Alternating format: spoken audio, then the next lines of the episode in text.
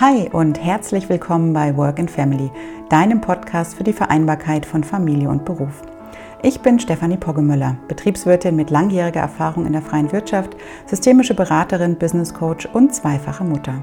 Zum Start in die neue Woche stelle ich Eltern und Unternehmen jeden Montag einige Impulse zusammen, die inspirieren sollen, Vereinbarkeit in beruflicher, familiärer und persönlicher Hinsicht aktiv und individuell zu gestalten.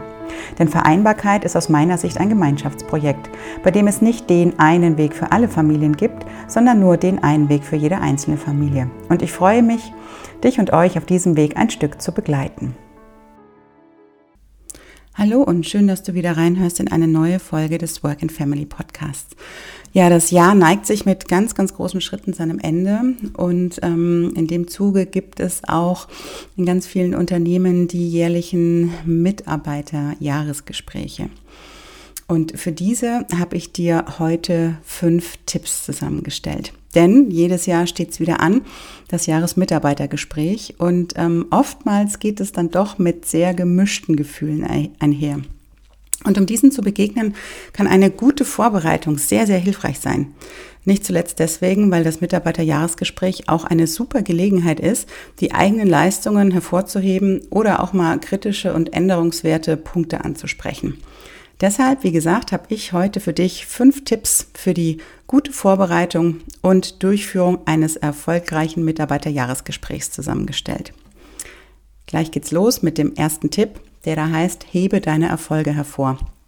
Also das ist wirklich eine ganz perfekte Gelegenheit, um darüber zu sprechen, was du in diesem Jahr alles geleistet hast. Also im Rahmen eines Mitarbeiterjahresgesprächs hast du die Möglichkeit, mit deiner Führungskraft darüber zu sprechen, was du alles im zurückliegenden Jahr gemacht hast und welche Erfolge du verzeichnen kannst.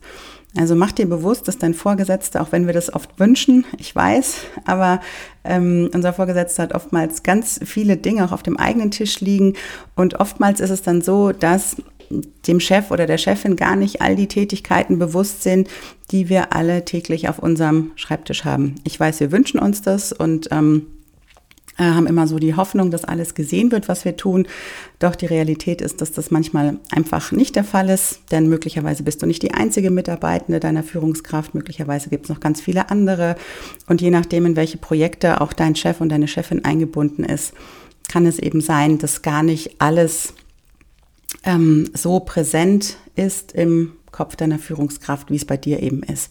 Und deswegen ist so wichtig, dass du dieses Mitarbeiterjahresgespräch nutzt, um auf all das ähm, ja, hinzuweisen, was du in den letzten elf Monaten gemacht hast.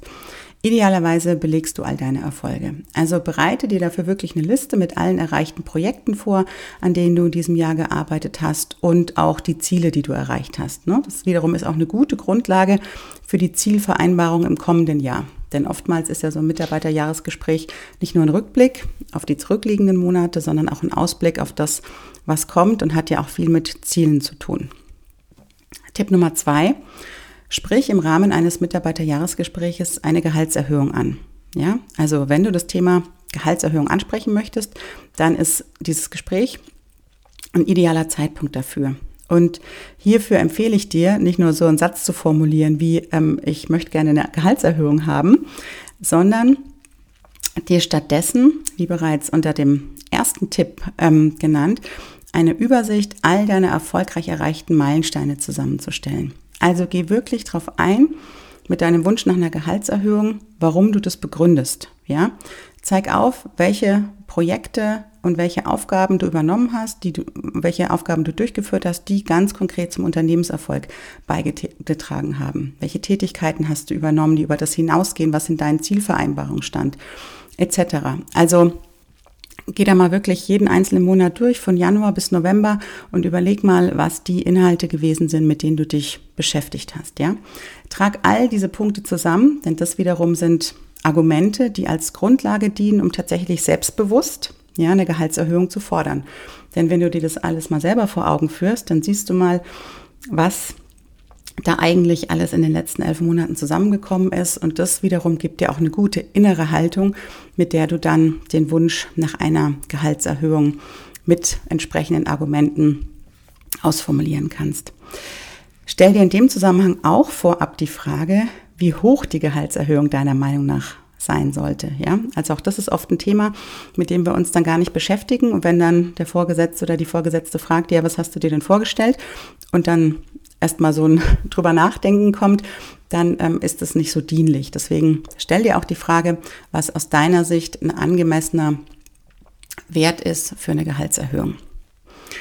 Und wenn es dann zu dem Fall kommt, dass die Führungskraft eben sagt, dass eine Erhöhung des Gehalts aus betrieblichen Gründen oder aus Umsatzgründen in diesem Jahr nicht möglich ist, dann gibt es noch Alternativen. Solltest du zum Beispiel Kinder haben, dann frag zum Beispiel nach einem Kindergartenzuschuss. Darüber hinaus können auch bestimmte Sachzuwendungen steuerfrei an Arbeitnehmende gegeben werden. Darunter fallen zum Beispiel Tank- oder Einkaufsgutscheine. Diese Sachgutscheine, die unterliegen aktuell einer Freigrenze von 44 Euro im Monat.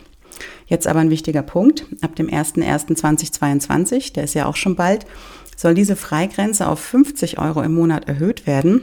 Allerdings verändern sich mit dieser Neuregelung auch die Voraussetzungen für den Sachbezug und Gutscheine können möglicherweise nicht mehr im selben Umfang wie bisher eingelöst werden. Also erkundige dich da bei deiner Führungskraft, inwieweit es eben die Möglichkeit gibt, solche Sachzuwendungen ähm, im Wert von aktuell 44 Euro und künftig 50 Euro im Monat zu bekommen und schau, welcher Umfang an Gutschein da darunter fällt. Tipp Nummer drei, sprich deine beruflichen Entwicklungsmöglichkeiten an. Also so eine jährliche Evaluation ist ein optimaler Zeitpunkt, um dir auch über deine berufliche Entwicklung Gedanken zu machen und mit deiner Führungskraft über anstehende Ziele zu sprechen. Scheu dich nicht, wirklich nach deiner Rolle im Unternehmen zu fragen oder zu sagen, wo du dich in den nächsten Jahren eigentlich siehst beruflich. Wenn du beispielsweise schon länger in der gleichen Position bist und das Gefühl hast, dass du da beruflich ja auf der Stelle trittst, kann sich das ja auch negativ für das Unternehmen auswirken. Denn um motiviert und leistungsfähig zu bleiben, ist die Zufriedenheit mit den eigenen Aufgaben und der eigenen Position total wichtig. Und deshalb ist es auch ähm, eine gute Gelegenheit, mit der Führungskraft in dem Mitarbeiterjahresgespräch auch mal die beruflichen Entwicklungsmöglichkeiten anzusprechen. Wenn du zum Beispiel schon länger auf eine Beförderung hinarbeitest, dann stell ganz konkret die Frage, welche zusätzlichen Aufgaben und Verantwortlichkeiten du übernehmen kannst, um dein Können unter Beweis zu stellen und diese Förder Beförderung zu bekommen. Vereinbare mit deiner Führungskraft konkrete Meilensteine, die erreicht werden müssen, um diesen geplanten nächsten Karriereschritt auch möglich zu machen. Und überleg dir in dem Zusammenhang auch, welche fachlichen oder persönlichen Weiterbildungen du eventuell noch benötigst. Auch ein Coaching kann ein hilfreiches Tool sein, um dich für den nächsten Karriereschritt in Richtung Leadership oder Expertenlaufbahn fit zu machen. Tipp Nummer 4. Nutze das Mitarbeiterjahresgespräch für Feedback. Also ein solches Gespräch, das ist ganz wichtig, sich bewusst zu machen, ist keine Einbahnstraße. Ja? Es dient zum einen dazu, dich selber voranzubringen und zum anderen auch deine Führungskraft und die Gesamtorganisation voranzubringen. Ja, also wenn du Themen hast, die dich beschäftigen oder wo du Verbesserungspotenzial siehst, dann nutze die Gelegenheit, im Rahmen eines solchen Gesprächs diese Themen anzusprechen. Wenn du dir zum Beispiel mehr Unterstützung von deiner Führungskraft wünschst, dann sprich das an. Wenn du den Eindruck hast, dass dein Chef oder deine Chefin zu sehr Micromanagement betreibt, dann adressiere das entsprechend.